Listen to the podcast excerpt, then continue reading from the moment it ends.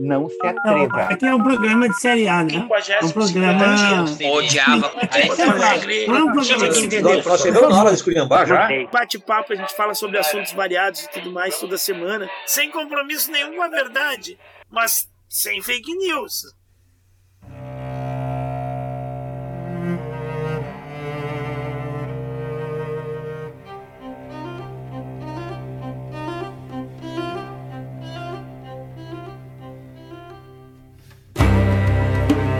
Bom dia, boa tarde, boa noite. Está começando mais um bate-papo semanal do podcast A Hora dos Saldanhas, que você pode encontrar no seu agregador preferido de podcast. Se você não segue a gente até agora, caiu aqui por um link. Por favor, considere seguir a gente. Vocês também podem seguir a gente pelo nosso canal no YouTube, A Hora dos Saldanhas. Também se caiu nesse vídeo, já clica aí e segue a gente para você acompanhar um conteúdo novo que sai todo domingo. A gente tem um episódio sendo lançado. E aqui quem vos fala é André Saldanha. E estamos gravando isso no dia 12 de novembro de 2022. E esse é um episódio aguardado porque vamos fazer o volume 2 da série Then, é, House of the Dragon. E comigo, nada mais, nada menos, o, o valoroso súdito da Daenerys Targaryen. Vem aí o professor Léo Prado. Boa tarde, professor Léo Prado. Dracarys? Dracarys. então, olá, galerinha que nos escuta. Mais uma vez, um prazer estar aqui na hora do Saldanha. Ainda que esteja só com um Saldanha, porque o outro ainda não chegou. O outro tá, no, uh... numa, tá montado no dragão tentando cruzar the Narrow Sea. Não sei o que aconteceu na viagem. Pode ser que Ele tá impedido. A, a, a Veiga não deixou ele chegar. o Eamon tá com a Veiga aguardando ele voar sobre aquele morceguinho dele. então, cá estamos nós, eu como um súdito dos Targaryens, né? Uh, muito feliz por estar aqui debatendo esses, essa segunda parte da temporada e já no aguardo da próxima temporada. Né? Para quem já assistiu os cinco episódios, a gente sabe que a dança dos, dos dragões foi anunciada, né? Então que venham, que venham muitas batalhas e que venha logo a segunda temporada. Está prevista para 2024. É muito tempo para É muita sacanagem é muita sacanagem. Eu não sei por que toda essa demora, mas tendo em vista toda a produção, e eu imagino que aquilo não deva ser fácil de fazer, né? Visto que um, um, um videozinho bem chumbrega e amador para colocar nas redes sociais, no TikTok, eu passo o maior trabalho para fazer. Eu imagino fazer aquela realidade, digamos, medieval, né? Uh, fantasiosa do universo dos dragões. Então, me sinto até mal falar fantasiosa, de tanto que eu acredito e gosto. Mas enfim. Vamos... Mas fala para nós o seguinte, Léo, para quem chegou aqui, já se não ouviu, a gente tem um episódio, a gente tem um episódio, a gente fez um, uma, um, uma resenha sobre toda a série do Game of Thrones, das oito temporadas. Né? O link vai estar na descrição. A gente também tem um episódio que a gente fez os cinco primeiros episódios dessa série nova a Casa do Dragão, ou The House of Dragon. Também o link vai estar aqui na descrição. Mas quem ainda não ouviu esses dois ou qualquer outro episódio, quem, conta pra gente aqui, quem que é tu, Léo Prado? Léo Prado por Léo Prado? Eu sou praticamente a Daenerys Targaryen. Dracarys. Não, eu sou um verdadeiro adorador de Daenerys. Eu fiquei arrasado com o final de Game of Thrones. E uh, eu estava no aguardo de A Casa do Dragão para que justiça a nossa amada Daenerys fosse feita. Fora isso, eu sou um professor, eu tenho um canal no YouTube, toda sexta-feira é, eu tenho um quadro que se chama Cineminha com os Amigos. Esse quadro começou durante a pandemia, com os meus alunos, ele era um projeto na instituição onde eu trabalhava, e toda sexta-feira nós nos reuníamos para nos debruçarmos sobre uma obra audiovisual, ou seja, um filme. Assim como a gente faz uma análise literária de uma obra, a gente fazia uma análise né, dessa narrativa trazida numa obra audiovisual. Isso começou lá em 2020, em maio de 2020, né? E está no ar desde então, toda sexta-feira, 19 horas, lá no meu canal no YouTube.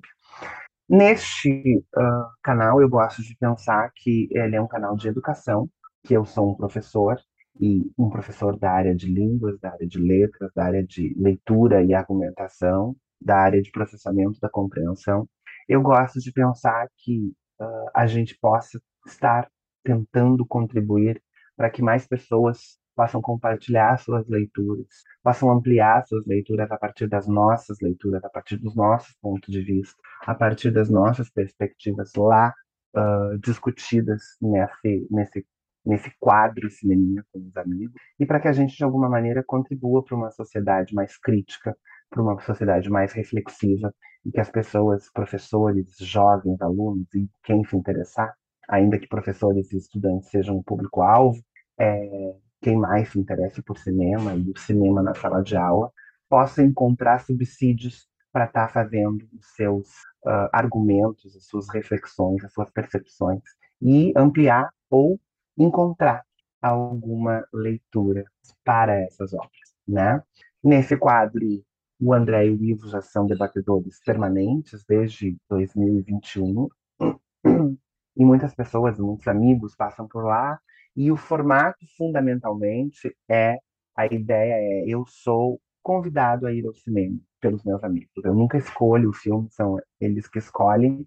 E as, na sexta-feira, às 19 horas, é como se nós tivéssemos saído da sessão, acabado de assistir o filme, e fôssemos nos sentar em algum lugar, na casa de um de nós, ou num bar, para debater sobre o filme. Muito bem. E para quem está seguindo a gente, assistindo isso aqui pelo YouTube, é, no nosso canal vocês podem ir ali na, na aba de é, playlists, e existe uma playlist que eu criei de todas as participações que a gente teve no canal do Professor Léo Prado, para vocês poderem irem lá e conferir a nossa participação.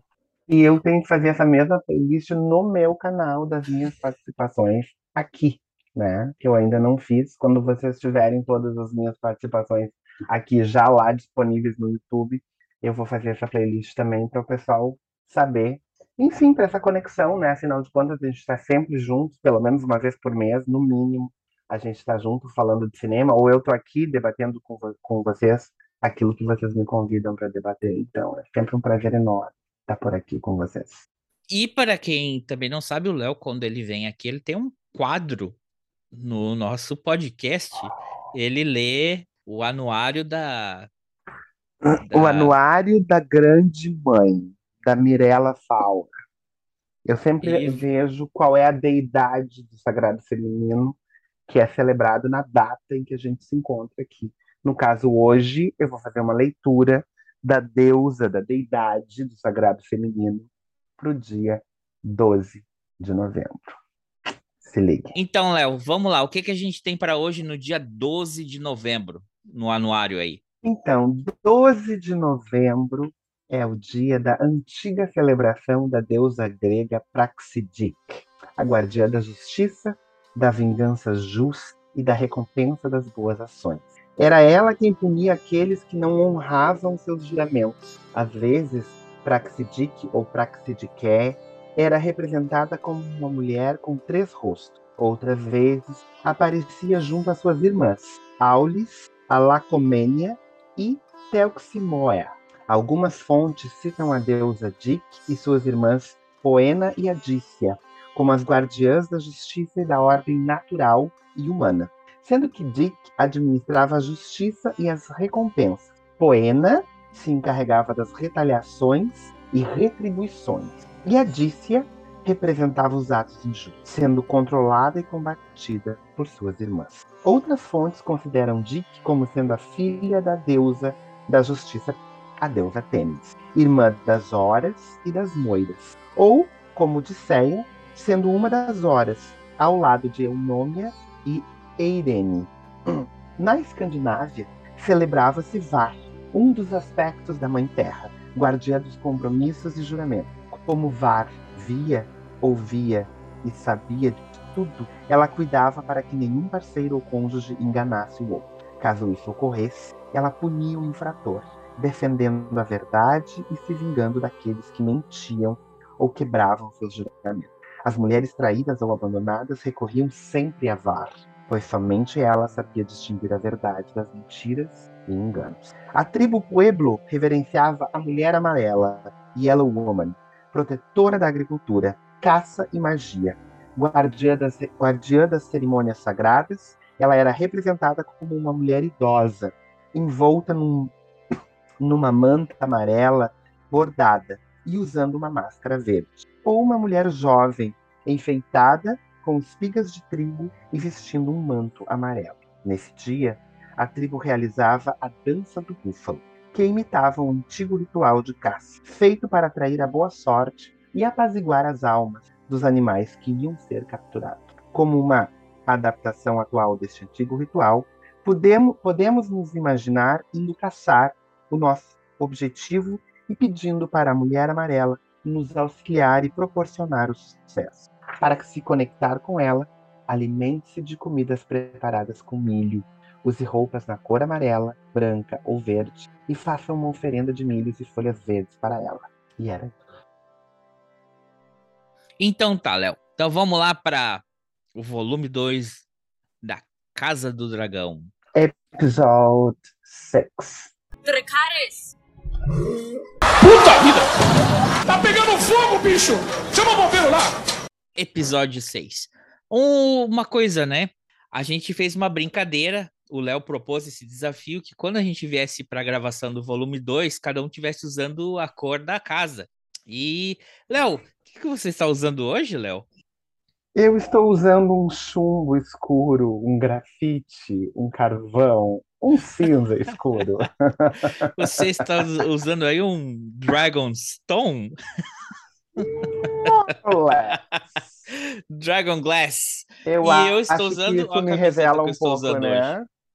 Eu estou um pouco vestido de Rennies hoje, que eu tô passado com a Rennie, mas depois eu conto pra vocês por quê. Olha aqui, olha minha camiseta, Quando Léo. nós chegar no episódio. Quando nós chegarmos no episódio 9. Ah. Acho que todo mundo aqui é Targaryen, né? A camiseta preta, mas é dos Starks. Eu sei que tu é Stark, mas. Uh, mas vamos lá.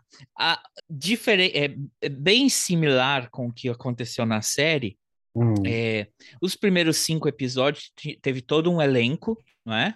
E esse elenco mudou, não todo, né? Mas as duas grande, grandes protagonistas do episódio da série, elas mudaram a partir do sexto episódio, não é? E, e não sei se tu sabe, mas uh, a própria produção do show evitou que as quatro atrizes é, interagissem entre elas antes da gravação. Tu sabia disso? Não, não sabia. Foi uma curiosidade nova para mim. Eu não tinha noção. É porque elas, eles, eles queriam evitar que elas adquirissem algum maniqueísmo e tentassem parecer a outra. Entendeu? Então, para. Muito inteligente. Isso. Então, por isso que. É, as, claro, não tem muita semelhança é, é, é física, mas você não, não, não sente um vício entre a, a Olivia Cook e a Emily Carey, que as duas fazem a rainha Alicent Hightower, nem entre a Millie Alcock e a Emma Darcy, as duas que fazem a, a a Rhaenyra Targaryen, é porque eles não deixaram elas interactuar ou assistir as gravações dos episódios antes das suas, é, é, da sua produção.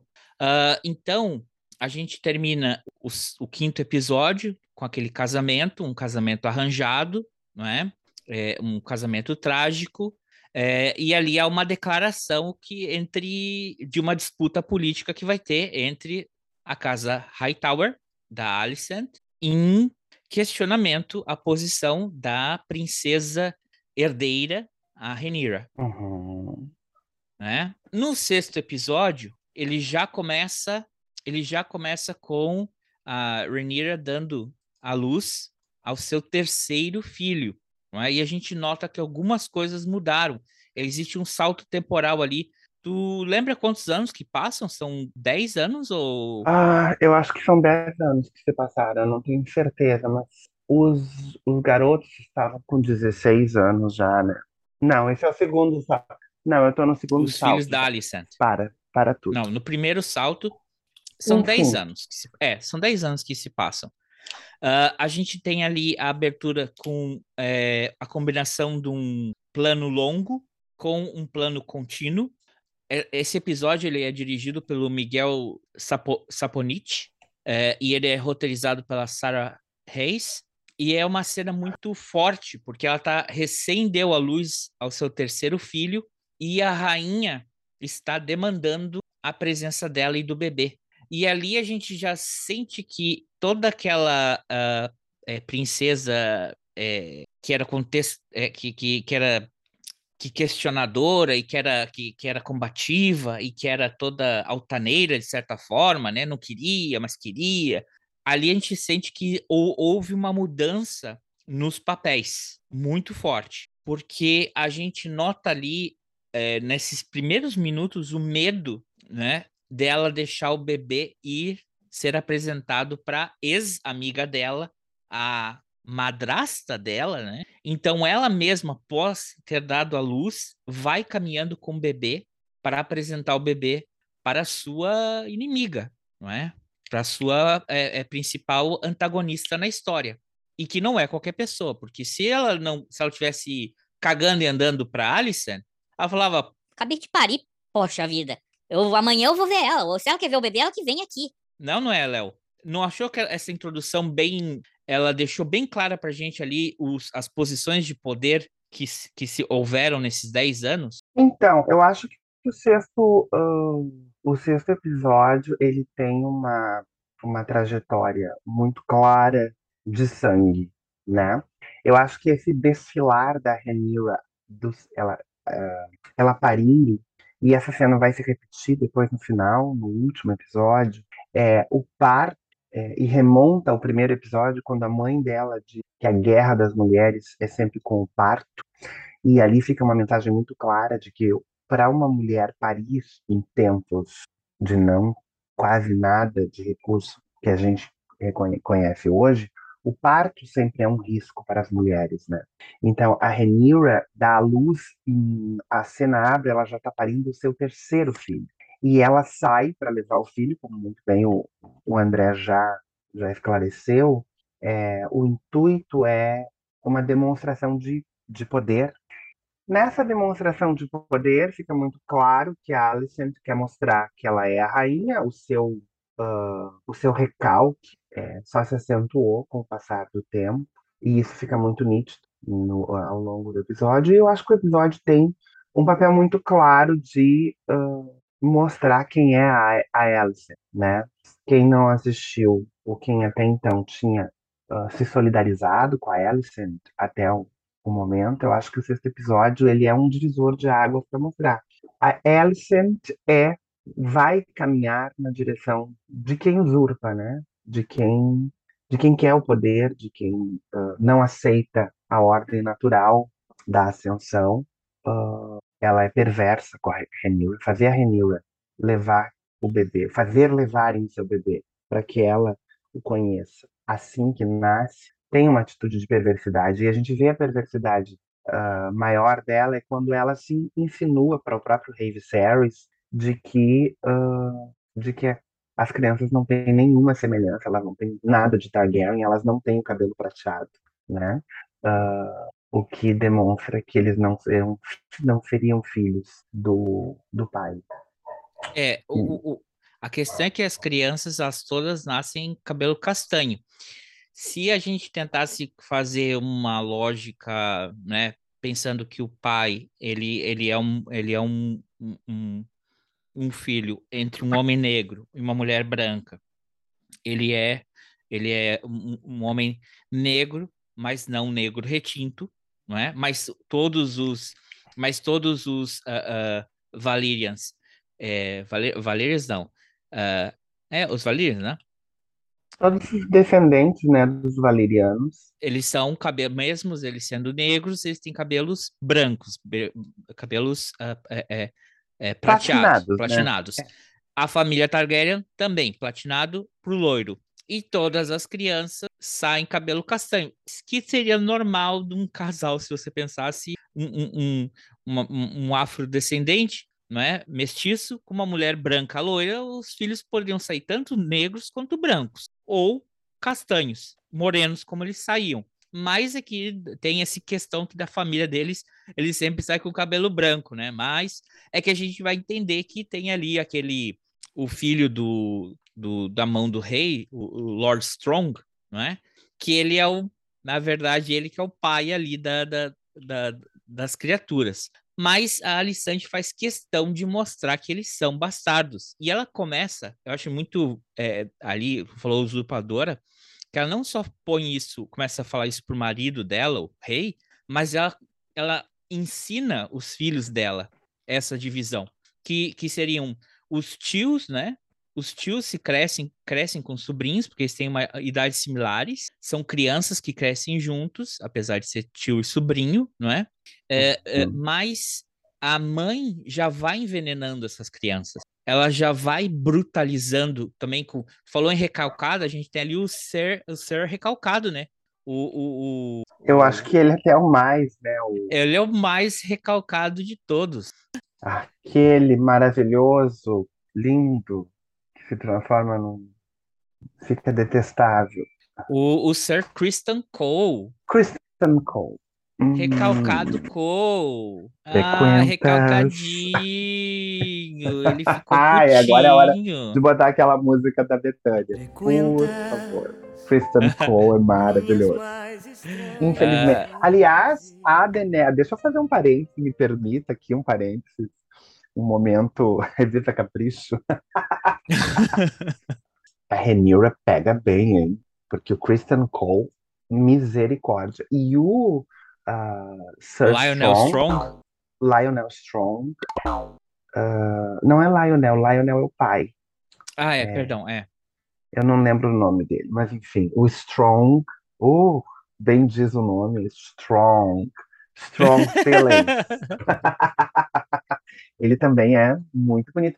Eu lamentei muito não terem explorado mais essa relação do, do, do pai das crianças, né?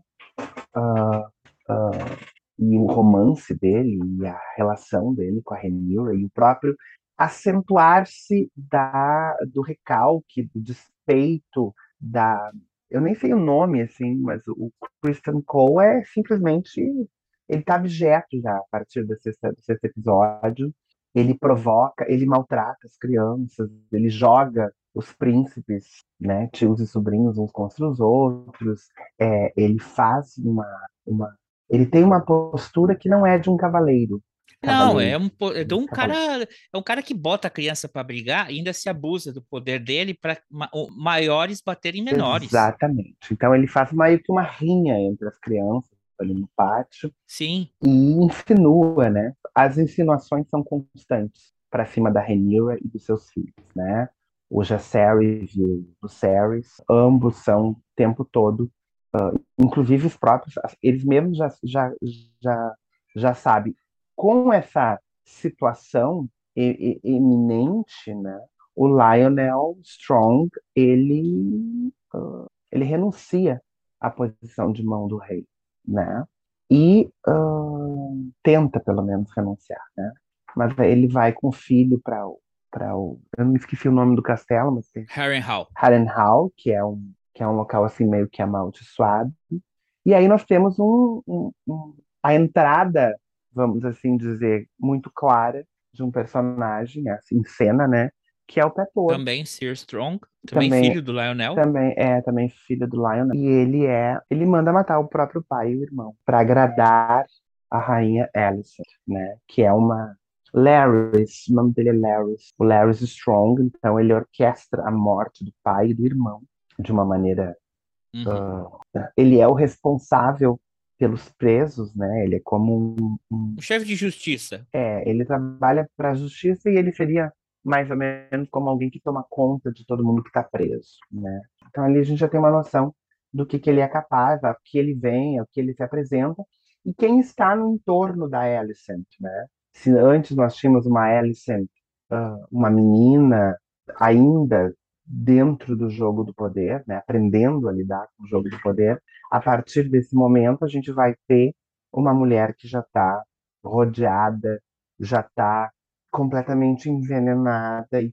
envenena o seu filho. Aliás, isso é uma coisa que a série coloca em paralelo muito bem, né? O tipo de mãe que a Alicent e o que, que ela produziu, os frutos dela, e o tipo de mãe que a Rhaenyra, né? E o quanto isso passa uma mensagem, né? A Alicent foi obrigada a se casar com um homem que ela não amava, ela não foi feliz. A Rhaenyra, muito pelo contrário, ela orquestrou o seu casamento muito bem, arquitetou aquela, um casamento baseado em cima de uma mentira. Aquela união? É, mas ela, nos bastidores, ela sempre foi feliz. Ela, inclusive o Christian Cole não ficou com ela porque ele não quis, porque por ela uhum. é, ficou muito evidente. Ela tem muito claro o lugar dela de rainha, o seu lugar na corte, do seu papel, e ela separa, ela, ela, ela distingue muito bem isso do seu papel enquanto mulher, dos seus desejos, das suas pessoalidades, da sua intimidade. Tanto que ela tem uma, ela tem uma história de amor com esse, com esse Strong, né? Ela teve três filhos com ele. Isso não é uh, pouca coisa. E outra coisa, Léo, também é, é, de ver a diferença entre as duas durante a série, quem é melhor mãe que a outra. Sim. Porque a gente vê no reflexo dos filhos de, de, delas é, é, como cada um é.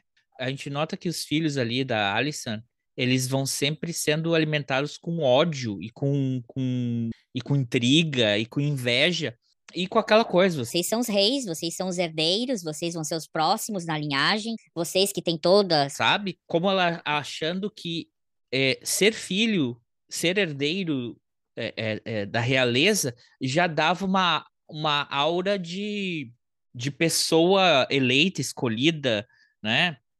toda aquela coisa que a gente viu sendo desconstruída e construída do cidadão de bem, da pessoa que é pela família, pela religião e tudo mais, né? E, e a gente nota que a relação dos filhos da Rhaenyra com ela e como eles são como pessoas, né?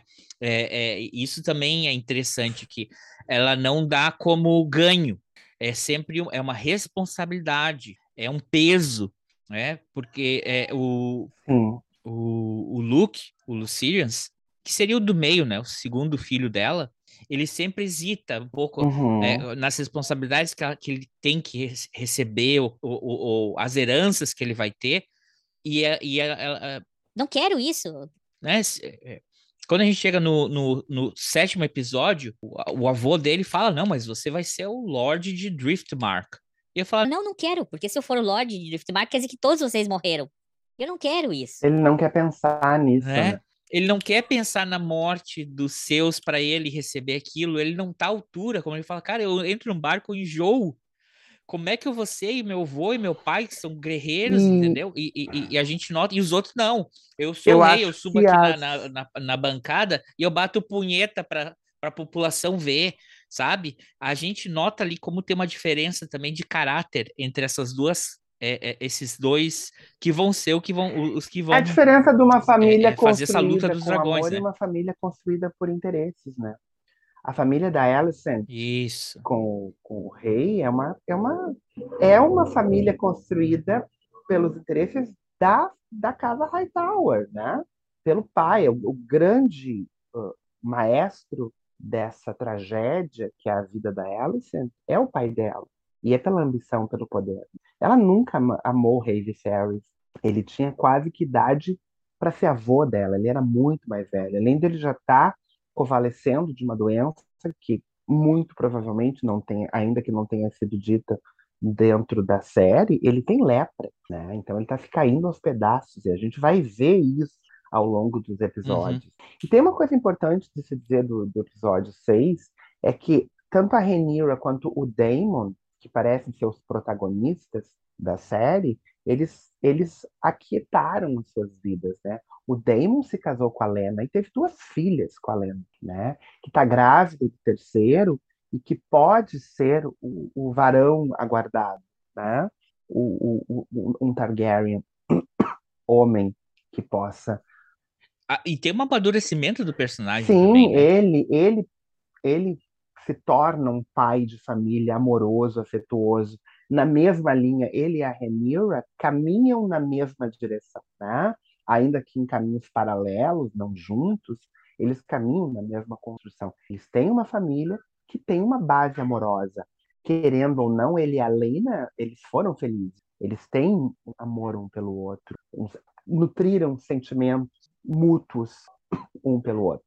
Ao contrário da Alicent, que ao tempo todo foi um casamento de interesse e que no máximo nutria uma simpatia pelo rei Viserys, uh, uh, baseada numa, numa amizade, numa convivência, né? E aí nós vamos ter a Sim. presença, a, a, aparece pela primeira vez, né, nesse episódio, a, a beleza da, dra, da dragão Veiga, né, que é a maior dragão que existe no reino, no, no, nesse universo House of the Dragon. Uhum. Ela é a maior, a mais velha, e ela é uh, uma, dra uma dragão montada pela, pela Lina, né?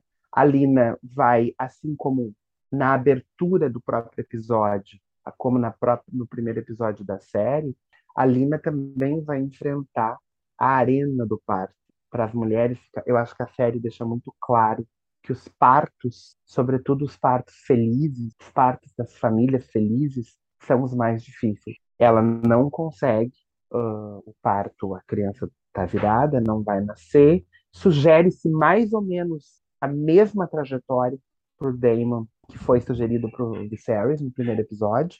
O Viserys, muito levado pela ideia de poder ter um herdeiro homem para o trono, aceitou.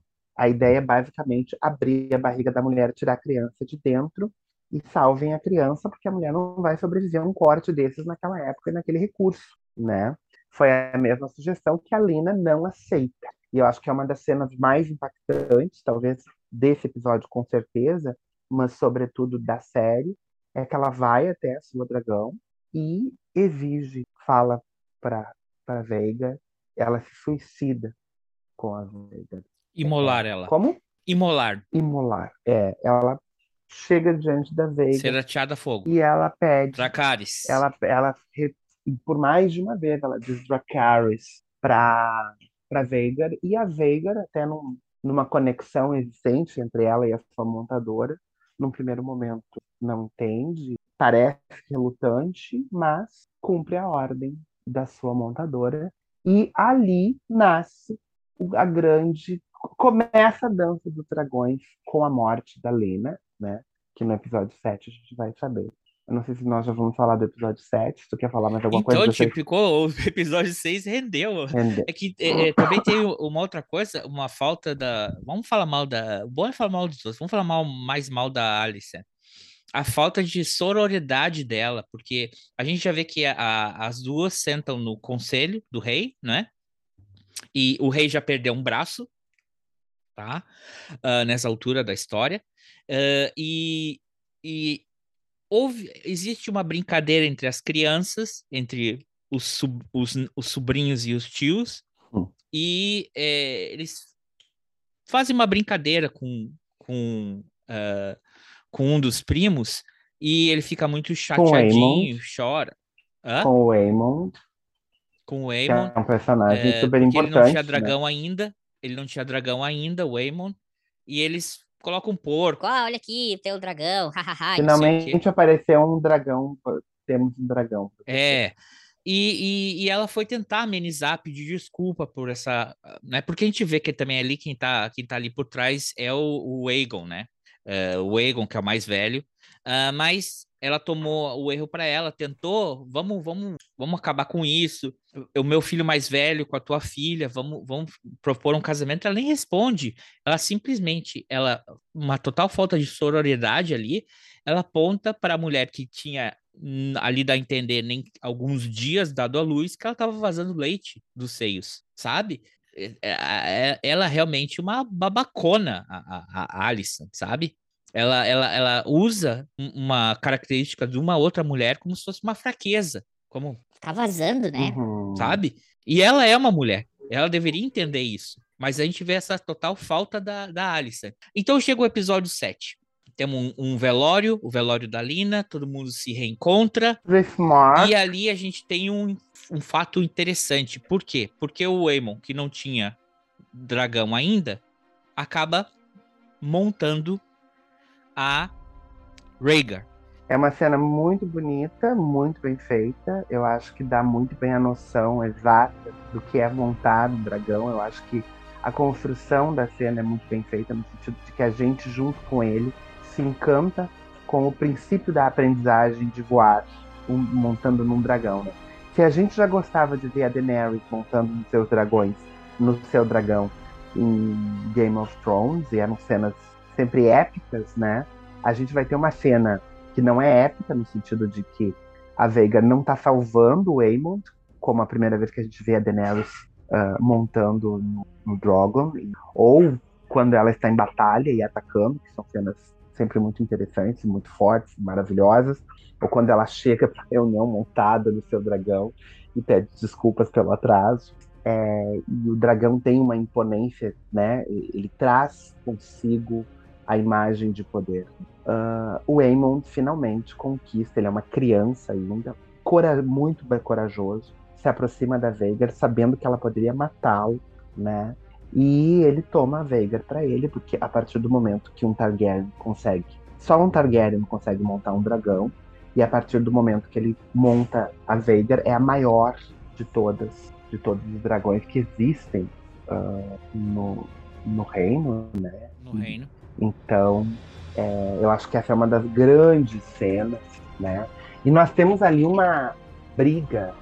Ah, um pouquinho antes da briga, hum. porque, as, porque as crianças estão sozinhas também a gente tem o, o, o, finalmente a união entre a Rhaenyra e o Daemon. Entre Daemon e Rhaenyra finalmente se, se amam, né?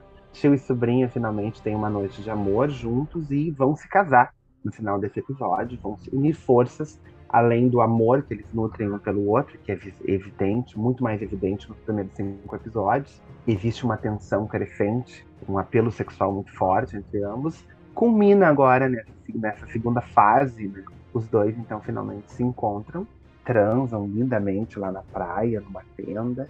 E as crianças, então, o, De o Aemon volta, depois que ele montou a, a Veigar, ele volta pro palácio. E as meninas, as filhas da Lina, uh, confrontam a Veigar, era da mãe uhum. delas, e em tese a Veigar seria de uma delas né? Até que uma das meninas ainda não tinha dragão na ocasião.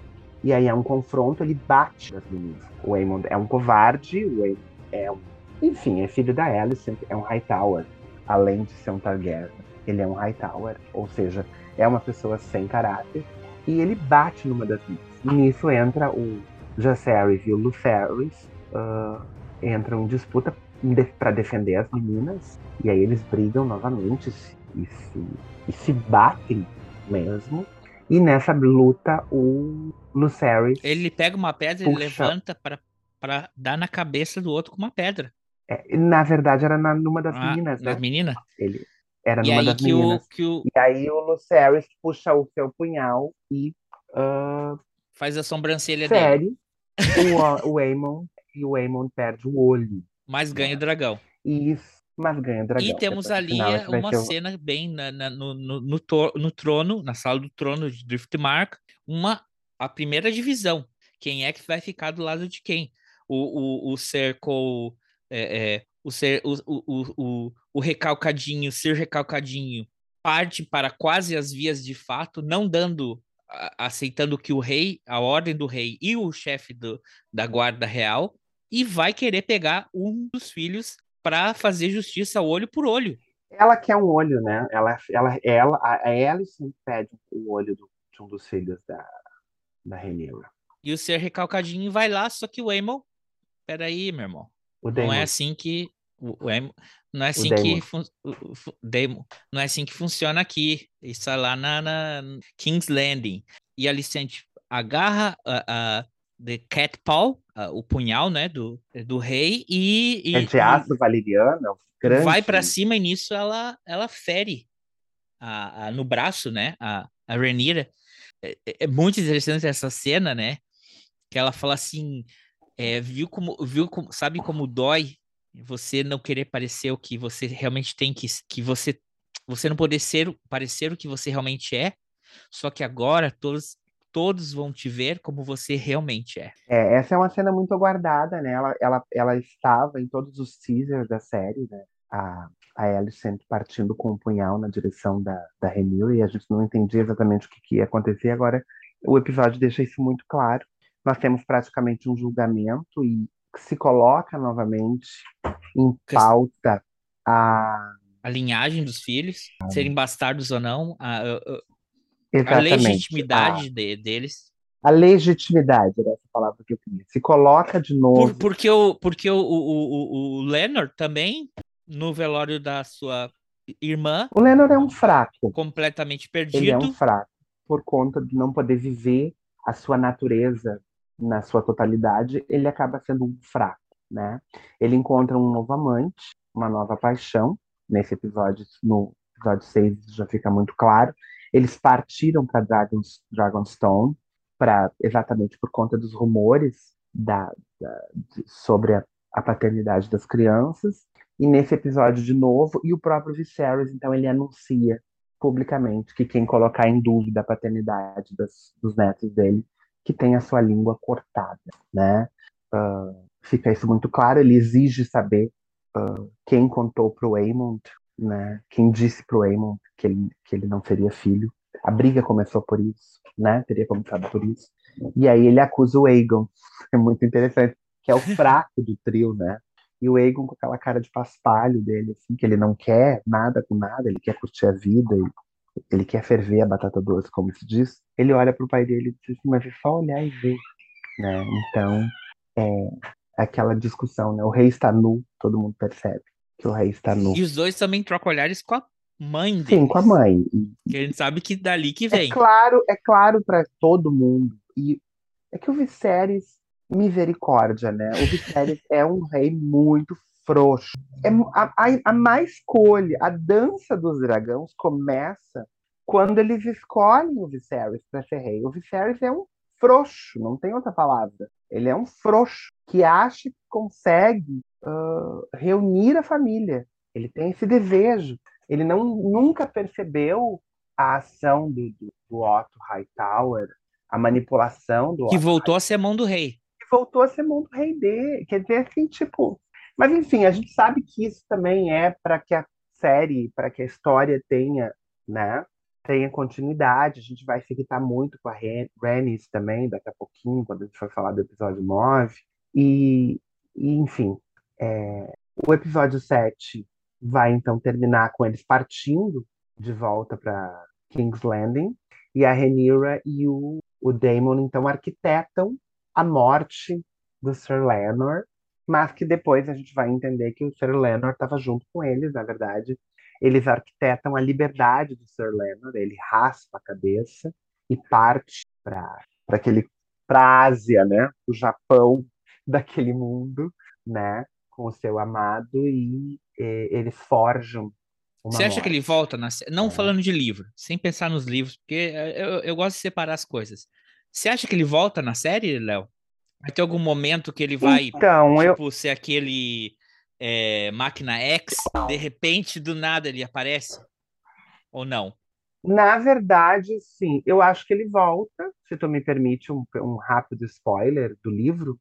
Eu acho que ele volta porque todo mundo que comentou o episódio é, comentou porque no uhum. livro ele morre, né? Mas é uma morte que fica em suspenso, não se sabe se ele realmente morreu, não tem, é, tipo, foi noticiada a morte dele. Então a série de certa maneira capturou essa ideia do não se sabe o que, que realmente aconteceu com ele.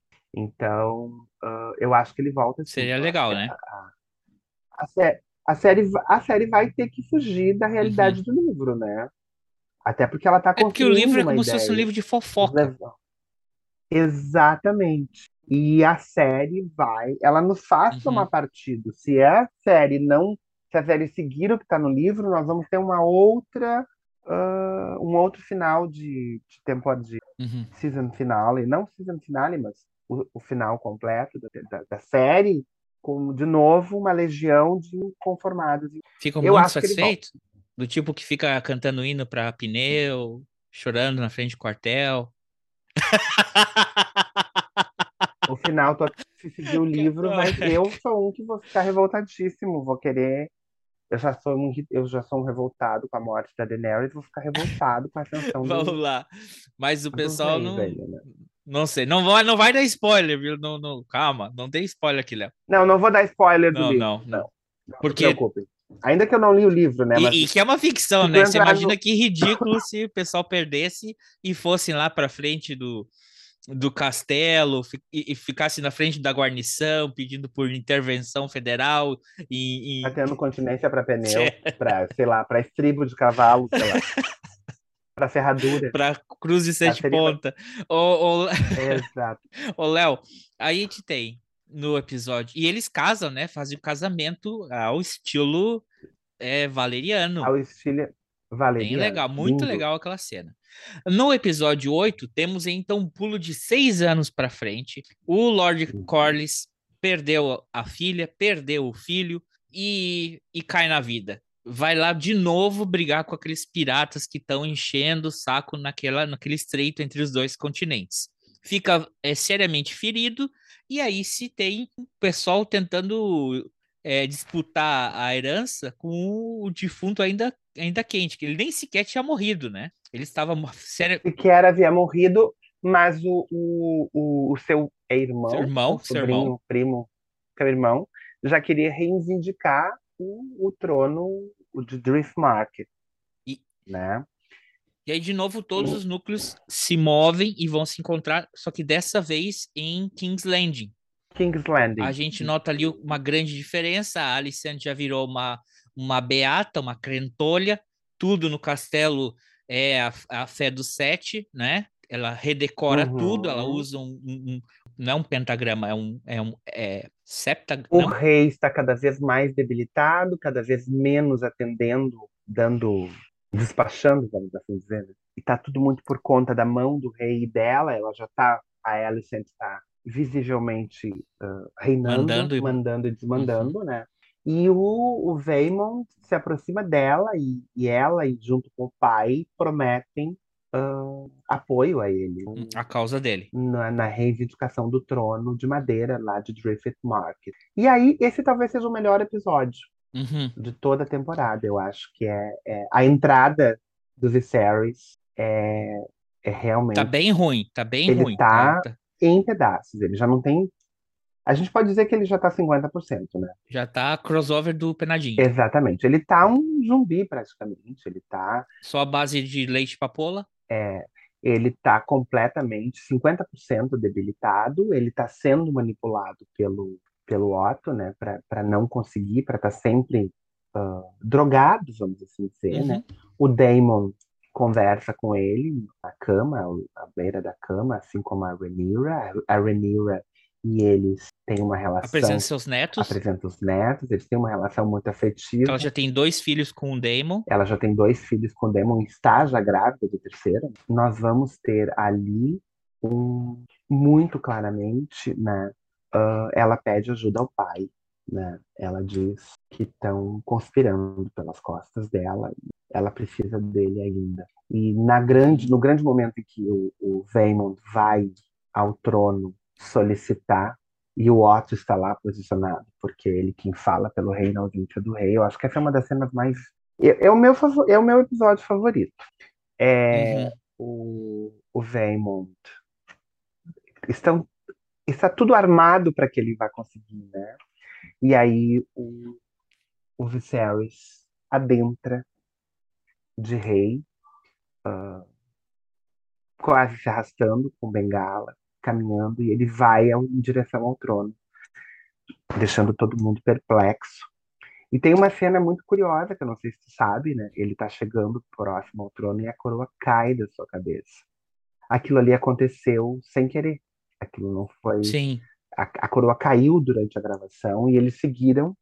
E ficou uma cena belíssima.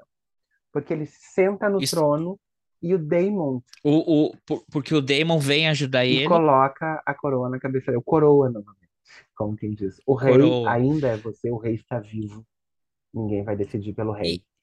E aí começa. A gente tem que ser justo ali, né, Léo? A gente é, sempre criticou muito o Viserys, é, mas ele também ele, ele reflete bem a, a, o papel da realeza, de uma pessoa. Ele é um nobre. Político de muito tempo. Você vai odiar, ou vai amar, ou vai gostar, e, e sempre ele vai tentar tomar. Ele vai ter decisões erradas, e vai ser sempre o balanço entre o quão bom foi, porque ele foi é, conhecido como é, Viserys do uhum. Pacífico, uhum.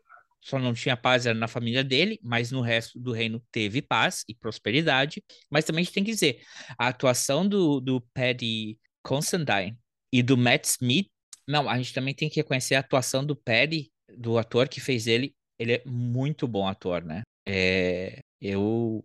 É o primeiro nome dos créditos, né? É o, é o é um grande ator e, e, o efeito de maquiagem e a ação do envelhecimento, ele fez muito bem. Assim. É um personagem excepcional, assim, sem desculpa. E o Matt Smith também, e, e essa cena deles é, é não era roteirizada, mas é, é, tem muito diretor que vai nessa, né? Enquanto não, enquanto não gritar corta, segue atuando, segue indo, né? Enquanto se errou um roteiro, uma linha do roteiro, ah, errei, não para segue, segue atuando, só, só corta quando o diretor fala corta e vamos regravar a cena. E essa cena é uma cena, é, é, foi acidental, mas eles capturaram tão bem a, a, a essência dos personagens ali e, é, e, e, e, fica uma cena tão bonita, porque a gente sempre pensa, desde o primeiro capítulo, Damon como ele, esse vai ser o vilão da história, né? O que está sentado no trono. E ele ajuda o irmão dele e ele coroa o irmão dele e ali, como sem se falar nada, sem ter um diálogo, sem ter uma conversa, ali os irmãos fazem as pazes. Sim. Tem uma coisa interessante que eu acho que deve se dizer desse episódio, é que uh, nós vamos ter um confronto, nós vamos ter um julgamento da moral da, da Renira.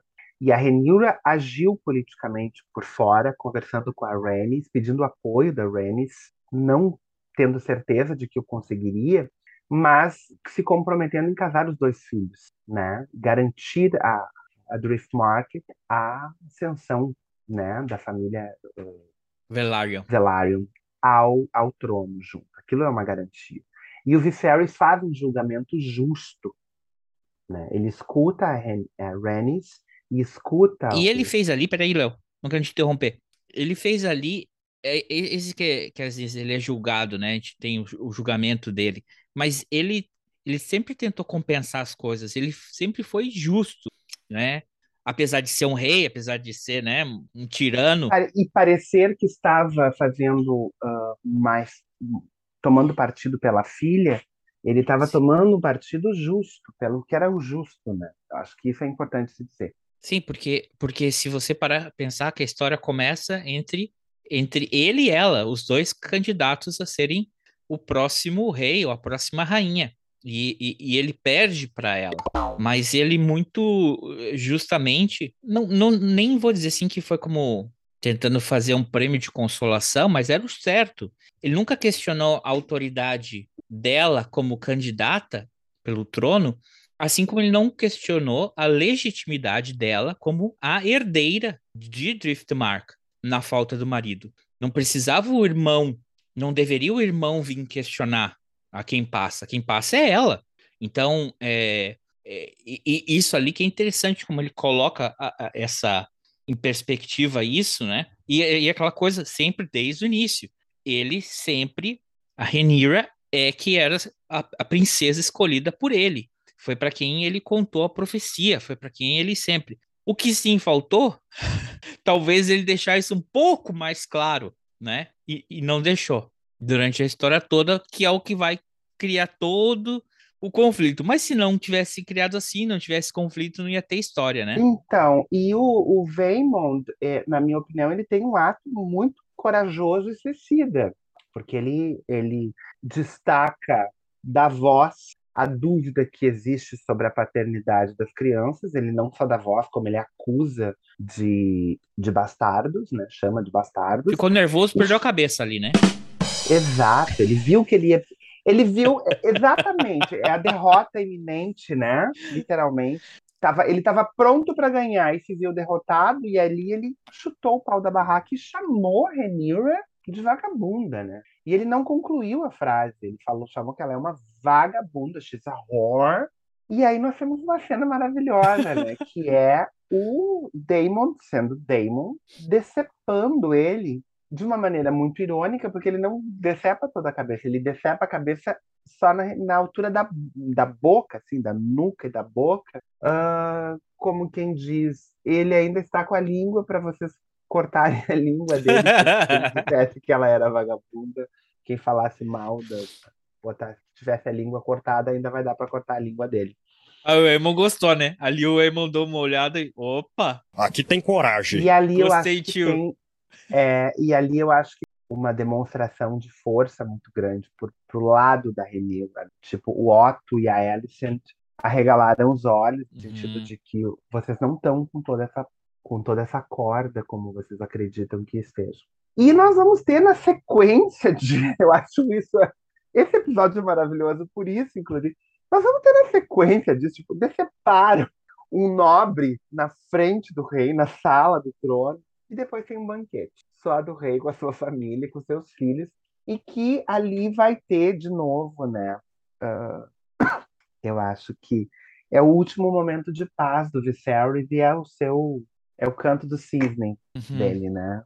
É uma cena muito bonita. Eu, eu, eu, acho que é o melhor episódio da temporada. Uhum. Não, não, não tenho dúvidas disso. Acho que ele foi uh, muito bem feito, muito bem construído. E o jogo que se, que se estabeleceu ali, uh, o jogo que se estabeleceu ali deixa muito claro que as crianças vão vão fazer bobagem. Uhum. Ali tem o primeiro prenúncio de bobagem.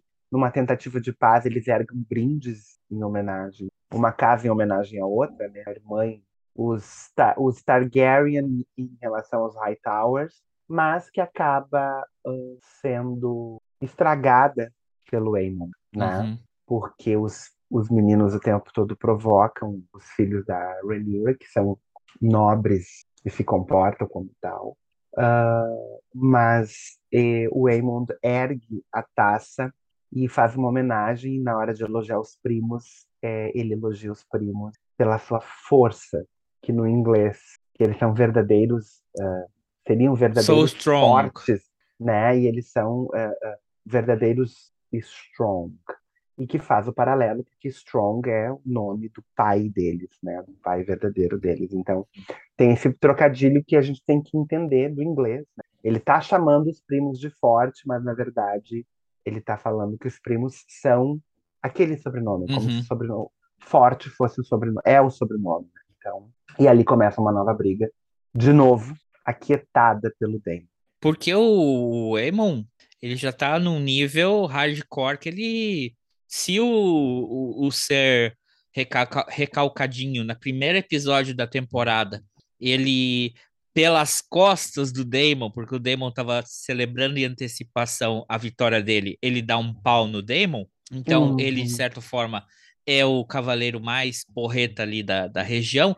Ele já tá perdendo pro aluno dele, que é o, uhum. o Aemon. O Aemon tá né, usando um tapa-olho, e ele tá porreta, né? Aquela coisa que diz também que a relação entre o, o montador e o dragão vai influenciando também a, a, a personalidade e as atitudes de, do montador, né? Então ele vê uhum. que, ele tá, uhum. que ele tá com o sangue do dragão. Ele é um cara que gosta da violência. Quando, quando o Damon decepa a cabeça, lá ele.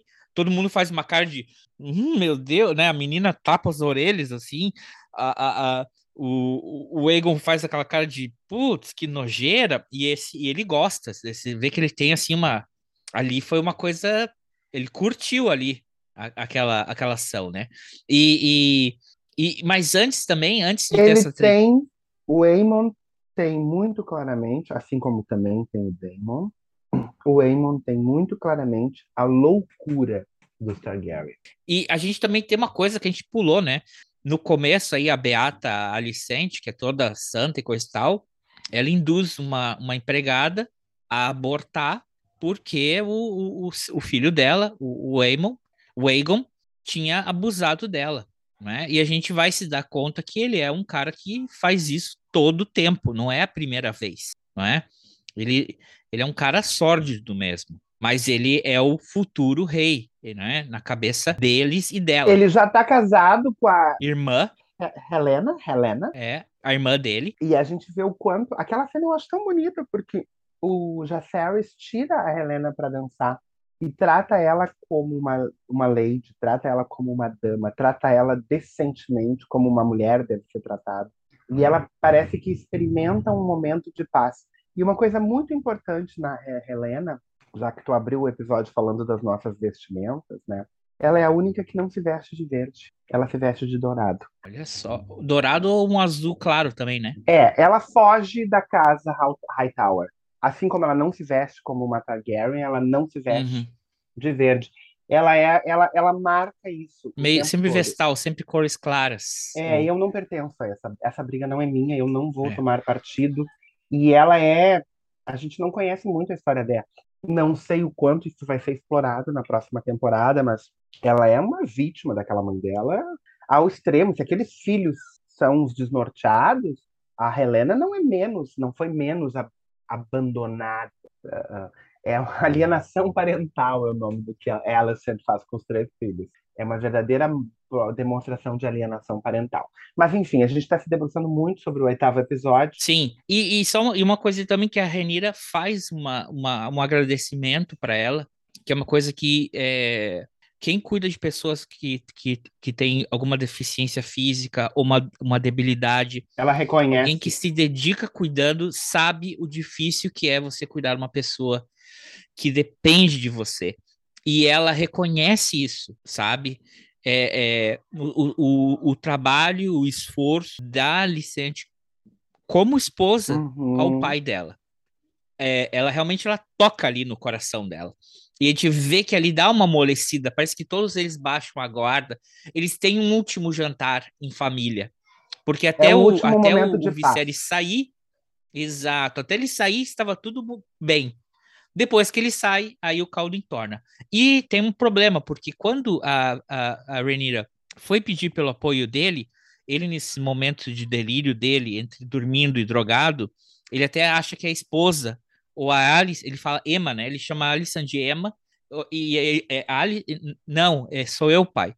E ela pergunta da profecia, a profecia do, do Aegon, Aegon o primeiro. é, não, do Aemon. Aegon o primeiro. Ego primeiro, é verdadeira? É verdadeira essa profecia, né?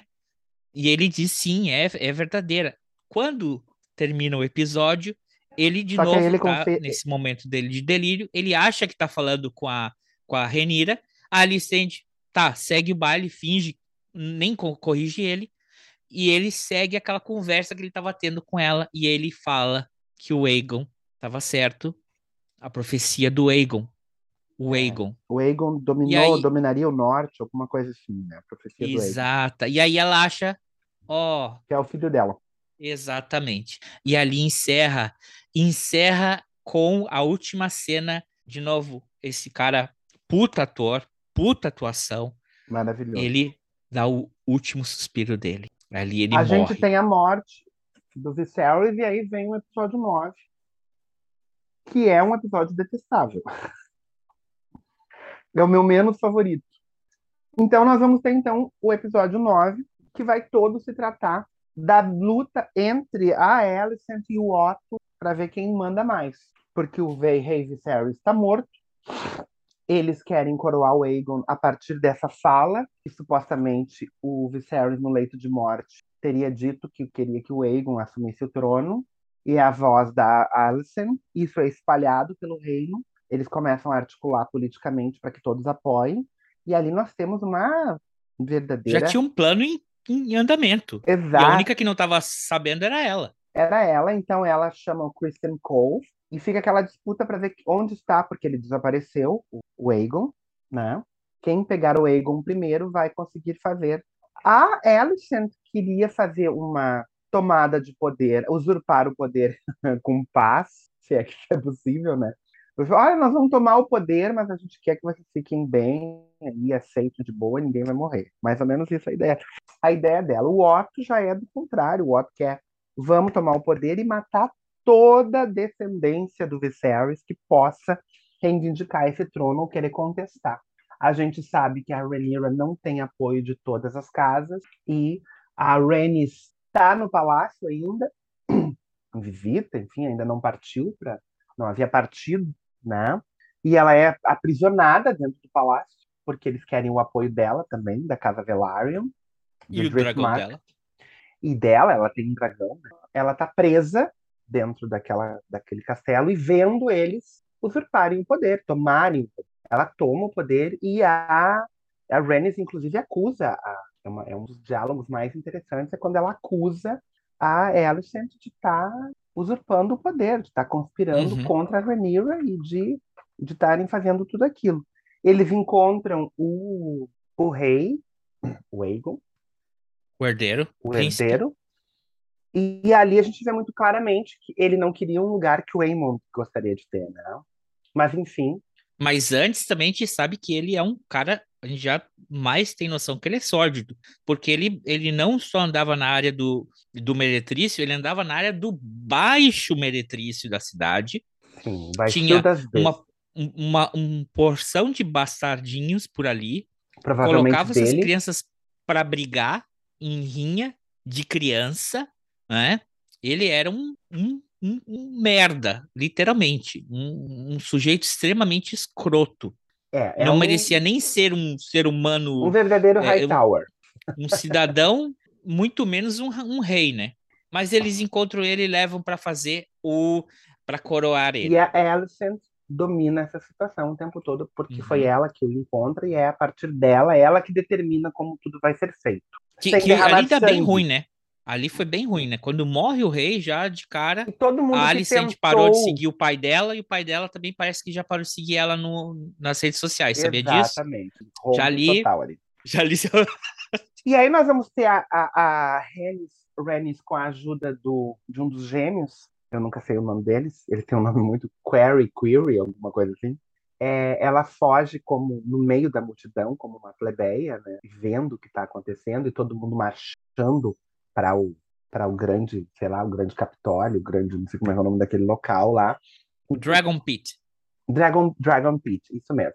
Onde o Aegon vai ser coroado rei, né? Ele então tem toda uma marcha embaixo das espadas, aquela coisa toda e nós vamos ter um, a coroação do Aegon, a usurpação, né, do Aegon uh, na tentativa de, de simplesmente uh, não reconhecerem a Rhaenyra como rainha. Só que a Rhaenys consegue escapar, né, da, da, e ir até onde está o seu dragão. E eu acho que aí a cena é maravilhosa, porque a gente tem um momento de catarse, porque aquele povo todo reconhecendo o reino Massa de manobra ali. É, todo mundo gritando, e daqui a pouco aquele chão começa a se romper, aquelas pessoas começam a voar para as laterais, e dali se ergue um grande dragão com a Rhaenys montada nele. E a gente tem a grande. É o grande momento, tanto que o Daemon vai cobrar isso depois dela, né? Você teve a oportunidade de matar todos eles com um único Dracarys. E é uma cena maravilhosa porque a, a, a Alicent se vê derrotada naquele, naquela fração de segundos e ela vai para frente do filho e fecha o olho como quem sabe vamos que e ela poderia ter queimado o Aemon, o Aegon, o Otto, a Alicent e o Christian Cole. Sir todos, todos poder, nós poderíamos encerrar a série ali, acabar com todo. E eu, por um momento, e é por isso que eu quero fazer essa, esse destaque agora, por um momento acreditei piamente que isso era possível, porque uh, The Game of Thrones teve o famoso casamento vermelho. Uhum. Se lá no casamento vermelho podiam matar todo mundo e acabar com, com a série causar um dos maiores impactos na série, por que, que não poderiam ter acabado com todos, com pelo menos o Aegon, a Alicent, o Otto, que a Alicent conseguisse escapar, que o Aemon conseguisse escapar chamuscado, meio corpo, mas eu estava na expectativa de que se matasse alguns, pelo menos, daquela, daqueles usurpadores. A Rainy faz aquele jogo de eu, nós temos o poder. Eu, eu, eu, até entendo, porque ela faz aquela, aquele olhar assim do tipo. Não te mete. Não se esqueçam. Quem vence, o, o, o reino é de quem tem dragões. Uhum. né? Esse reino, esse, essa coroa e esse trono é de quem tem dragões. E vocês têm menos dragões. E essa guerra não é minha. E aí ela sai, vai embora e o episódio acaba e vem o episódio 10. E eu, agora eu posso falar?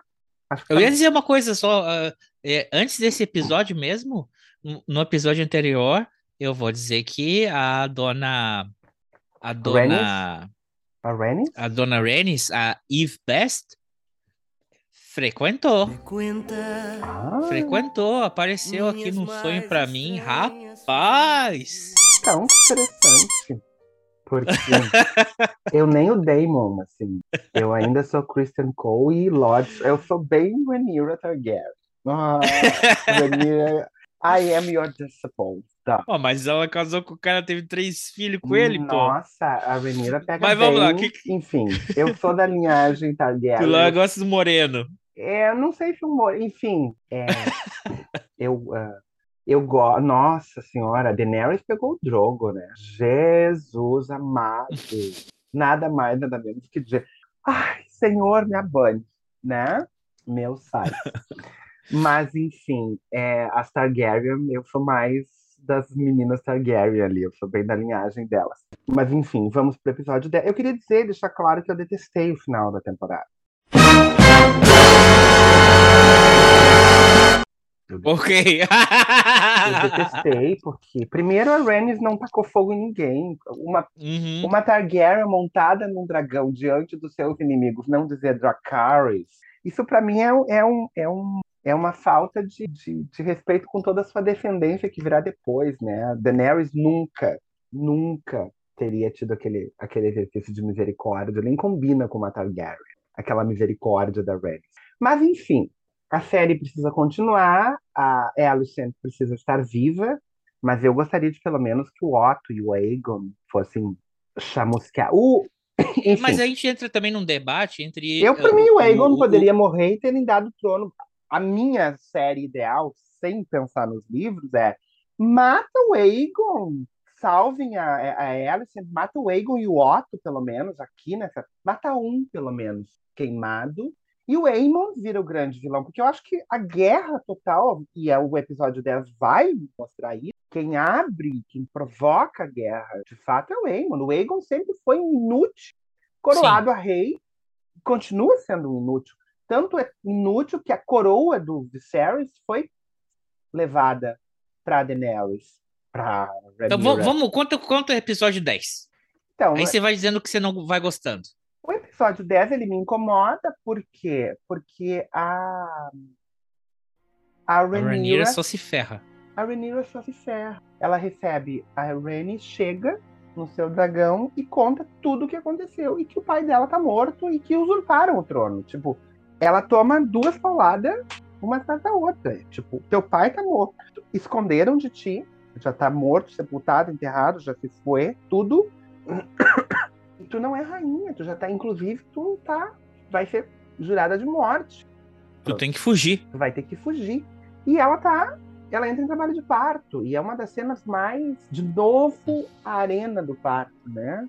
A série abre com o parto da mãe dela, a gente vai ter ela na, na virada ali temporal, né? Ela de novo, nós vamos ter a Lina uh, também, os partos para as mulheres, para Targaryen, para as Targaryens, é, são, são tristes, são dolorosos. As mulheres Targaryen sofrem, perdem sempre. E, a, e, o episódio de novo vai mostrar isso, né?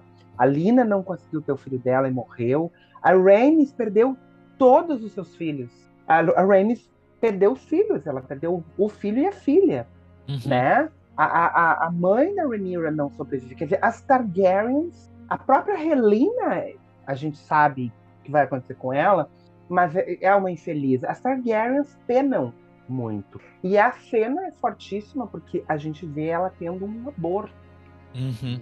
Essa cena é essa, essa parte é chocante. É muito, muito chocante. chocante. Sobretudo porque eles não poupam. Eles mostram do início sim, ao fim. Sim. Eles mostram o feto. Eles mostram ela juntando o feto do chão ensanguentado, enrolando. Ela fez. A menina. Ela fez tudo. Ela não deixou ninguém fazer os ritos. Ela mostra a sua força. Que ela vai. Ali como mãe, naquele momento. Como mãe e como, e como uma rainha também. E nesse meio tempo o Daemon tá sangue no zóio. Vamos começar uma guerra. O Daemon tá, tá fazendo o que o Ott fez do outro lado. E a Rhaenyra tá agindo como uma verdadeira rainha. Né? A Rhaenyra em nenhum momento ela declara guerra. Primeira coisa que ela faz, quem está do nosso lado. Segunda coisa que ela tem certeza, ela tem o Daemon, ela tem o exército. E ela deve ter consciência, ainda que a série, o episódio não tenha mostrado, ela tem consciência que eles têm mais dragões. Em número de dragões, eles são maiores. E ela tem um gesto de rainha. Ela é, para mim, ela é totalmente a rainha. Se a série fizer isso diferente, eu vou, vou sofrer outra decepção. Porque se eu sou Daenerys Lover, eu sou Rhaenyra's, Rhaenyra's Lover agora. É, a, ela, ela pensa como rainha. Porque os Jaceres, eles começam a mandar corvos para os reinos, para né? Para saber quem está do lado de quem. O Lord Corlys Velaryon se apresenta e a Rhaenys o convence de que ele deve ficar do lado da Rhaenyra e eles têm Porque ela diz, nesse momento, a única pessoa que não quer começar uma guerra e quer manter o, a ordem é, é essa menina. Exatamente. Porque ela ainda, eles, ela ainda tem a dúvida de que ela está por trás do assassinato do filho. Sim. Mas e... muitas coisas estão acima disso. E aí que eu acho que volta esse debate, que a gente pode se debruçar outro dia. Por que, que ela não tacou fogo neles? É, é a questão do, do, do poder e, e, quem detém o poder e como usa o poder. É, é, mas igual, ela, ela, ela vê que esse é o lado certo. Aquele lado aprisionou ela, usurpou, sabe? É. Ela tô... teria todo o direito como todo o direito. Ela poderia se vingar deles por ter sido aprisionada, ter posto a vida dela em risco, porque eles já começaram a executar os outros nobres. Quem diria que ela não seria a próxima a ser executada? Em autodefesa, ela podia ter feito algo, mas ela teve, como ela tem o poder do dragão ali naquele momento, ela teve a nobreza de. Isso a gente vai ter que acertar uma outra hora e sair dali. Mas, aí de novo, ela tomou, toma o lado da Precisamos fazer um outro episódio só sobre temos. um outro podcast só sobre o que eu, eu, eu não temos muito mais tempo e eu, eu quero dizer que eu discordo. Mas nobre, tá, mas segue. Colega, aí, aí, excelência, aí o, eu discordo totalmente do senhor, mas tudo bem. Mas a gente tem mais um aliado. Enfim, a, a, eles entram, então a, a Rhaenyra tem é... Agora, Marinha é mais dois dragões. Tem a Marinha, tem um número superior de dragões, bastante superior de dragões. É... Eu acho que a atitude da, tanto da Rhaenys como da própria Rhaenyra, mais do que como mãe, elas têm um instinto de preservação, né? A Rhaenys sabe que ficar do lado da Rhaenyra é a chance de manter os Velaryons em Driftmarket. As netas com as netas, as netas, ela tem que zelar pela vida das netas, porque querendo ou não, as netas são legítimas. Se o Jaceres e o Lucerys não são, e elas ainda se, ela ainda se reconheça, as netas são. E ela, então ela tem esse espírito de preservação, que não teve lá quando deve, poderia ter Dracarys, everybody, mas tudo bem.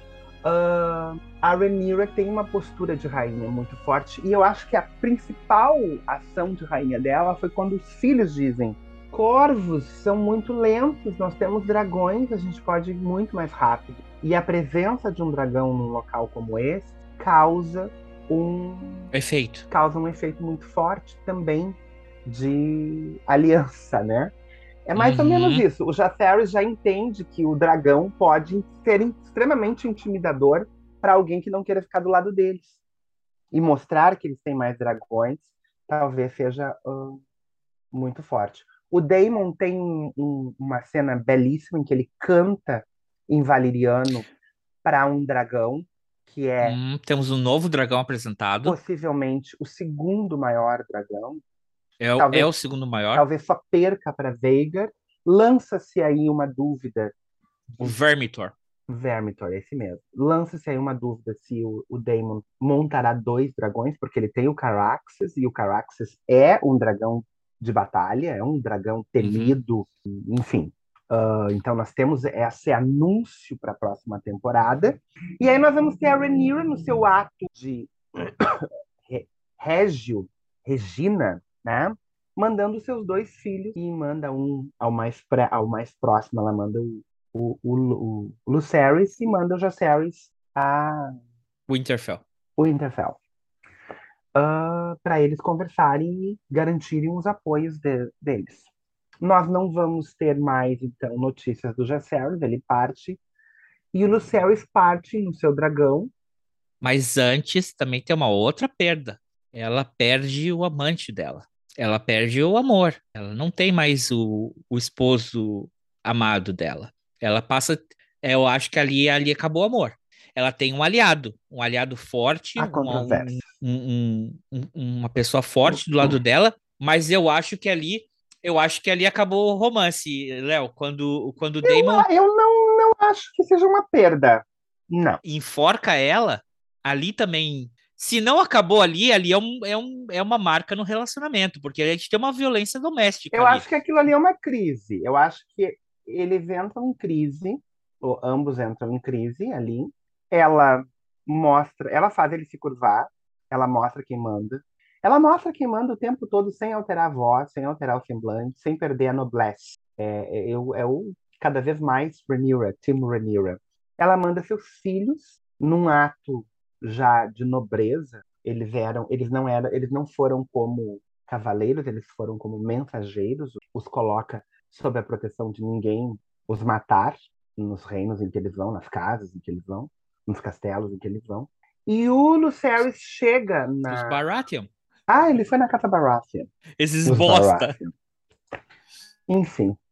Ao chegar lá, a gente já tem o prenúncio do que vai acontecer. Porque quando ele pousa com o seu dragão. Em Storm's End. Storm's End. Se levanta num, numa região ao lado, porque ela é Godzilla. Enorme, se levanta a Veigar, e a gente já sabe que se a Veigar tá lá, o Aemon tá lá, Ali ele podia ele... falar assim, acho que eu volto outro dia. Então, né? A gente queria que ele tivesse feito isso, né? Tipo, não faz porque vai dar merda. Ele entra no castelo, encontra o Aemon, fala com o Baratheon, que eu não lembro o nome. O Baratheon é o ignorante, ele não lê a mensagem. Ele, tem, ele precisa de um mestre para ler, ele é um iletrado. E o, e o Aemond, então, desafia. Ele diz que não vai apoiar, e manda o guri embora. Escurraça da casa. Manda avisar a mãe. Escurraça dali. O Waymond quer um desafio, quer uma luta com o sobrinho. Porém, o rei diz que não, há, não é possível aquilo acontecer, porque ele veio como mensageiro, ele faz valer a, a, a nobreza ali. Ali, né? Porque também meio que ele lava Enfim, as mãos. É, dentro do castelo não vai acontecer nada com o menino, a gente sabe disso, né? O Aemond, então, mostra que ele nunca superou o fato de ter perdido o olho. Ele quer o olho do outro. Ele tira o, o seu tapa-olho para mostrar o seu olho de vidro. Ele quer o, um olho do, do Lucerys, quando o outro diz aqui dentro não. E aí a gente vai ter a cena mais tensa. Tensa. E que a gente já imagina o que vai acontecer. Depois do parto é mais tensa. É, o Lucerys parte no, no meio daquelas nuvens com o seu dragão, parte voando. E a gente então vê que o Aemon partiu atrás dele, porque em um determinado momento, sobre as nuvens, a gente vê a sombra da Veiga gigantesca sobre o, o dragão do, do Lucerys, né? E eles estão naquele, naquele fog toda por causa das, das nuvens, né? Hum. Ali a gente vai ter uma demonstração de que os dragões não são de todos dominados pelos seus montadores, porque ele tenta acalmar o seu dragão, o Ceres, mas em um determinado momento, o dragão em defesa, ele ataca a Veigar, gospe fogo contra a Veigar, né? A natureza dele. É, se perseguindo naquela perseguição, porém a Veigar é, ela, ela, ele é um, é um morcego perto da Veigar, né? E numa cena muito contundente, né, a Veigar destroça, ela bocanha o Lucerys e o dragão uh, em uma única bocada ela mata os dois. Os dois, o dragão e o Lucerys. A gente vê, fica muito claro para nós, telespectadores, que o Aemond queria assustar, queria uma briga, mas ele não tinha a intenção de matar o Lucerys, porque ele fala em inglês com a uhum. ele não, não fala em Valyriano, por isso que ela não obedeceu. E a gente vê que ele perdeu o controle da situação. Claro que ele vai. A gente não sabe o que vai acontecer, porque a série vai terminar aí, então, né? A gente. Vai dois anos essa viagem é, dele de volta. Ele vai provavelmente assumir esse crime com requintes de a la Joffrey Baratheon, mais tarde, né? Então nós vamos ter o grande momento, né? A Rhaenyra fica sabendo da morte do filho e nós vemos então um semblante nada nobre, nada razoável, né? No sentido de que é, tudo indica que agora ela vai querer partir com tudo para cima dos Hightowers, dos usurpadores do trono, para vingar a morte do filho. E acho que vai. Ela entrou no espírito Targaryen, a louca, né? Assim como Daemon. Eu imagino que eles vão se aliar fortemente nessa batalha e a segunda temporada promete. Promete vingança, pelo menos. Enfim, eu não gostei, porque geralmente eu gosto quando a temporada termina e me dá aquela sensação catártica, assim, do tipo, uau, e agora? Eu tenho, desculpa fazer esse paralelo, não é, não é muito meu costume, mas eu tenho a nítida sensação que eu tava transando, quase gozando, e alguém me interrompeu. eu não consegui chegar ao fim sabe? E vai ter que esperar até 2024. Exato. Chegou visita, sabe? Chegou visita e tu tem que atender as visitas, esperar as visitas ir embora para depois poder retomar. Foi com essa sensação que eu terminei o, o House of the, the House of the Dragon Season 1. Eu e eu fico receoso. Foi assim. interrompido. Mas é, é uma questão, ele deixa a gente na ponta do sofá. Deixa. Então, olha, se, se você colocou isso bem, então isso é um mérito para os showrunners, porque eles realmente conseguiram deixar a sua audiência na ponta dos cascos, na ponta do clímax, querendo querendo algo, só que eu acho que dois anos é muito. Eu tenho muita. Eu tenho muito receio, eu não confio nessa gente. eu tenho que ser bem honesto eu, eu não confio nessa gente, assim. É, eles não são confiáveis. Depois que eles mataram a Daenerys, eu, eu tenho receio uh, do que, que eles podem estar tá fazendo. Porque... Mas você não achou que essa série, digamos assim, Léo, ela, de certa forma, redimiu? Redimiu a série Game of Thrones? É, o que, que tu acha como como fã e como um cara que aprecia é, essa arte. Estamos falando, cada episódio, Léo, 20 milhões de dólares, o budget de cada episódio. De cada episódio. Estamos falando atuações. Não, eu, eu, como um fã, eu olhei Game of Thrones, eu amei Daenerys desde o princípio. Eu, eu adorei aquela menina que foi colocando, desde aquele homem maravilhoso chamado Drogon, colocando ele aos seus pés, né? Ela foi dominando todos os. Ela, ela nasceu para montar em coisas grandes. Ui! né? Eu sou um fã de Daenerys, eu sou um viúvo, nem sei que nome dá. Eu tenho muita raiva do fim dela, eu tenho raiva do Jon Snow. É, eu acho que, o, que a série uh, promete fazer justiça, né? É, é, é uma série feita para os fãs de Daenerys, eu não tenho dúvida disso. E eu tô muito, até aqui eu tô muito contente com. É óbvio que eu já tomei partido, né? Eu não vou conseguir. Eu espero que a, que a série, a série coloque a, a, a Rhaenyra no trono. Eu acho que isso uh, merece, isso merece que aconteça por toda a proposta, o fato de ser uma mulher ascendendo ao trono, que ninguém queria, a própria Rhaenys poderia ter sido uma rainha muito melhor do que a do que foi o Viserys. Uhum. Tudo poderia ter Sim. sido diferente. Enfim, é, eu acho que a série é, eu acho que a série ela nos arrebatou, mas eu tenho que eu tenho que uh, uh, confessar que eu já não confio mais nesse amor, assim, eu eu sou uma pessoa que vem historicamente sendo decepcionado pelas séries. Lost me causou uma frustração muito grande. A, o próprio Game of Thrones, para mim, foi revoltante aquele final. Revoltante em todos os sentidos. Matarem a Daenerys, o Drogo não ter matado o Jon Snow, que ele poderia ter matado com requintes de, de crueldade a sala do trono. É, enfim, eu eu não vou fazer nenhuma declaração de amor a The House of the Dragon, se é isso que tu tá esperando. não, não tá. Eu só quero seu comentário. oh, Dracarys. Então é isso aí, pessoal. Acabou-se. Oh. É, só daqui a dois anos, só aqui em 2024, vamos ter de novo. Então, quem não assistiu ainda, assista. E posso fazer um convite?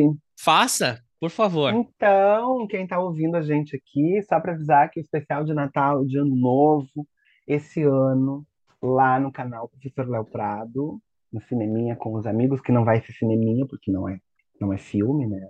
Vai ser especial sobre Game of Thrones. Teremos o André, teremos o Ivo, teremos mais convidados falando das suas paixões sobre Game of Thrones e vamos falar de House of the House of the Dragon, provavelmente. Não tem regras lá, não tem roteiro, vai ser uma coisa assim. Eu vou fazer algumas provocações e o pessoal vai ter que falar. E fodam-se todos. Ui, falei palavrão. E queria convidar todo mundo que acompanha aqui no podcast que nos acompanhe lá também, vice-versa, né? Quem acompanha lá, acompanha aqui. Os convites são sempre reiterados. Os Vamos são estar sempre lá. muito bons. Dracarys. é isso aí, pessoal. Se cuidem, por favor. Não cantem hino nacional para pneu. Não taquem fogo em pneu. Não deem Dracarys em pneu. Aceitem. Não sei quando é que eu volto. Não sei quando é que eu volto aqui de novo, mas eu queria dizer, tomara que o Brasil perca a Copa. Ah, eu tô não cagando cons- pra essa Copa. Eu tô nem aí Eu quem tomara ganhar. que o Neymar não ganhe. Eu não quero que ele seja um campeão. Eu Eu, gostaria que o Neymar, assim como todos esses bolsominions odiosos, assim, que ele terminasse os seus dias na vala da história, esquecidos e sem nenhum sucesso. é o que falta, né? Pra Dracarys! Dracarys. Dracarys. Não, eu, eu já falei isso do episódio 1 de janeiro. Já tá, tá registrado. Eu falei que não vou acompanhar essa Copa.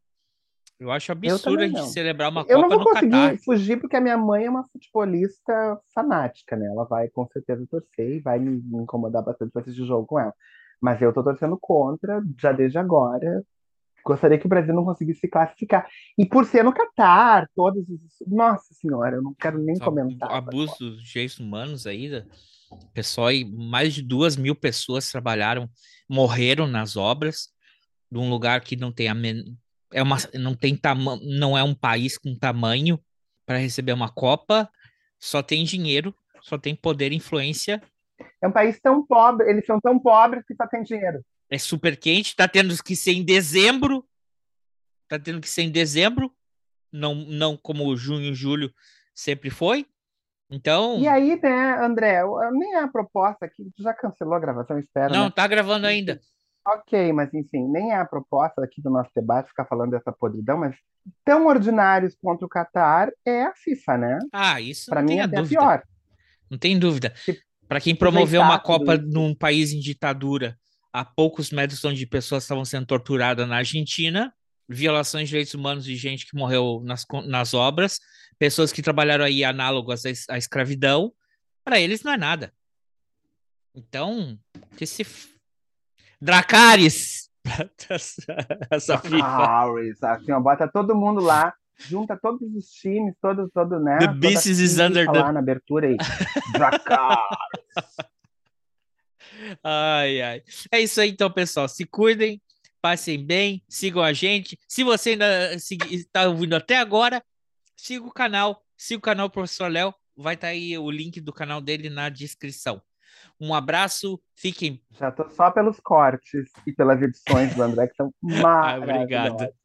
Beijo, André, obrigado, Léo. Obrigado Todo por meu ter participado ti, aqui. querido. Beijo. Obrigado Imagina, pelo tchau, convite. tchau. Sempre, sempre.